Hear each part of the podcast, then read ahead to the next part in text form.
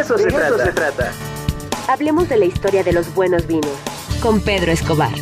De eso se trata.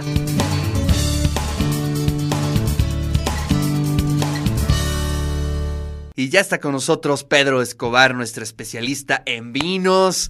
A ver, cuéntanos, ¿qué nos traes el día de hoy, querido Pedro? Hola, Ricardo. Es mucho gusto en saludarte como todas las semanas. Hoy te voy a hablar de las repercusiones que siguen teniendo en nuestra vida diaria, las invenciones que, se, que, tuvieron origen durante el Imperio Romano pues entre ellas el vidrio, el vidrio tan esencial para el consumo de, del vino en todo el mundo. Eh, ¿Sabías que la palabra vidrio proviene de una palabra eh, romana que era vitrium? Nada, nada.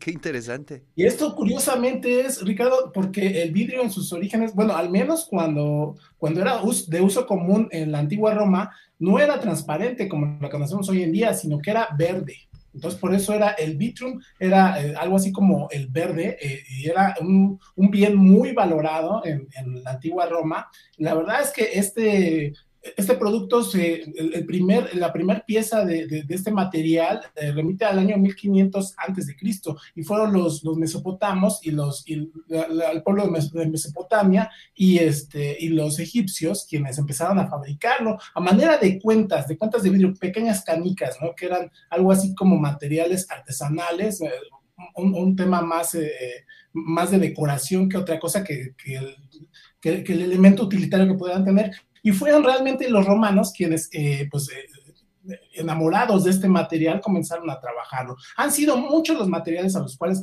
los, los romanos quedan enamorados también de la cultura del vino, pues servían sus bebidas, ¿no? Estamos viendo algunas piezas, eh, estábamos viendo aquí algunas piezas elaboradas en metales, en metales preciosos como, como plata, que pueden visitarse hoy en día en museos como el Museo Metropolitano de la ciudad de Roma o incluso en los museos vaticanos, pero en el caso particular del vidrio es bien interesante porque han llegado hasta nuestros días piezas que, han, a, partir de un gran trabajo arqueológico, pues han logrado volver a armar estas piezas y nos da la, la, pues, una perspectiva de cómo eran sus usos y costumbres en la mesa. La verdad es que el vidrio no era para todos, como muchas de las cosas en la antigua Roma, las, las piezas eh, mejor trabajadas y de los mejores artesanos, de los mejores talleres del mundo, pues provenían de, eh, y, eran, y eran dirigidos a, a expreso pedido de los grandes nobles, de, la, gente muy, adinerada en aquella época.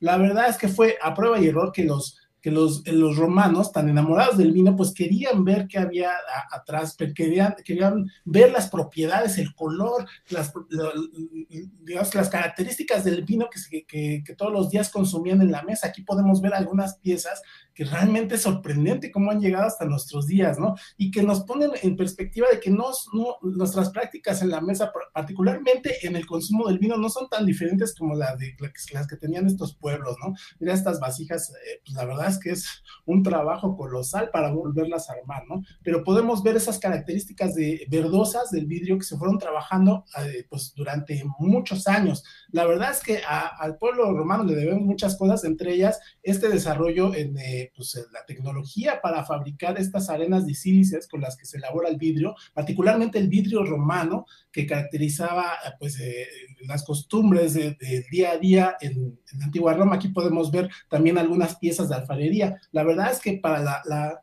mientras que para los nobles estaban reservadas estas piezas de, vino, este, de, vidrio cada vez más transparente, más trabajado, cada vez eh, pues más elegante y más fino, pues para el resto del pueblo pues eh, estaban las vasijas de de arcilla, ¿no? E, era donde ellos consumían, pues, el, vino que también llegaba hasta sus mesas, ¿no? Eh, pues muy interesante todo este tema del desarrollo del vidrio, cómo ha llegado hasta nuestros días, y pues eh, la verdad que, pues, debemos mucho al pueblo romano. Ellos fueron, entre otras cosas, los que inventaron las ventanas.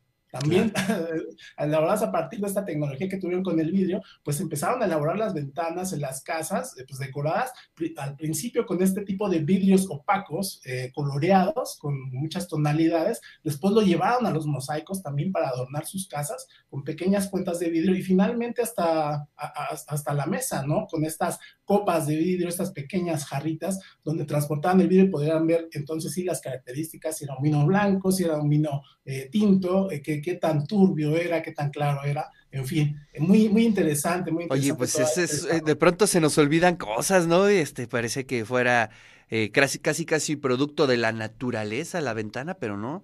Este, hubo un pueblo en algún momento en la historia que lo inventó y ese es un súper dato, ¿eh?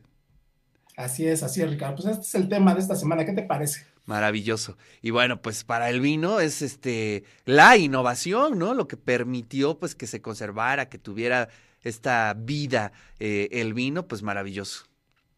Así es, sí, sí, sí, la verdad es que es esencial para hoy en día. Eh, más adelante, después del desarrollo romano, sería, pues, sería tema de otra colaboración, pero se empezaron a trabajar más, más específicamente en talleres en la isla de Murano, lo que dio eh, origen a una, una forma de vidrio mucho más fino que empezó a llamarse cristal, que obviamente remite a este elemento mineral que está en la naturaleza y que propiamente es vidrio, pero de una forma más, más, trabajada, mucho más fino y que pues tiene otras características y que hoy en día sigue siendo el, el, estándar para el consumo, el correcto consumo del vino para poder apreciar las capacidades, las prestaciones que tiene un buen vino, aromáticas, de color, en fin, todas estas sensaciones que te da una buena copa distintas. Sí hay algunas ciertas diferencias entre una copa de vidrio y una copa de cristal, pero pues ya lo abordaremos en futuras colaboraciones. Sí, sí, sí. Y ya ni hablemos de las ritualidades que también tiene que ver, ¿no? Hoy aquí nos escribe Valente García de Quevedo, dice, los romanos inventaron todo, ¿no? Pues casi, casi. Así es, el doctor Valente García de Quevedo, que, es pariente de Miguel Ángel de Quevedo, ¿eh? el, el, apóstol del árbol le llamaban. La verdad es un, un, gran este, profesor de, de, Ensenada, le mandamos un gran saludo por allá. Y pues si no lo inventaron los romanos, lo perfeccionaron. Y llegó hasta nuestros días. Muchas, muchas cosas le debemos a los romanos. Imagínate, hoy estamos a primero de febrero. El, este, este mes se llama así por el Februarius, que es el mes eh, que estaba dedicado a la purificación y a los rituales en el mundo romano, porque era el último mes del calendario romano antiguo. Entonces, pues vemos ahí la, influencia, ¿no? De esta gran civilización en, pues, en el día a día que, de nuestra vida cotidiana. Maravilloso. Pedro, como siempre, un verdadero placer. Te mando un fuerte abrazo y nos saludamos el siguiente miércoles. Que estén muy bien, nos vemos y nos escuchamos la próxima semana. Hasta pronto.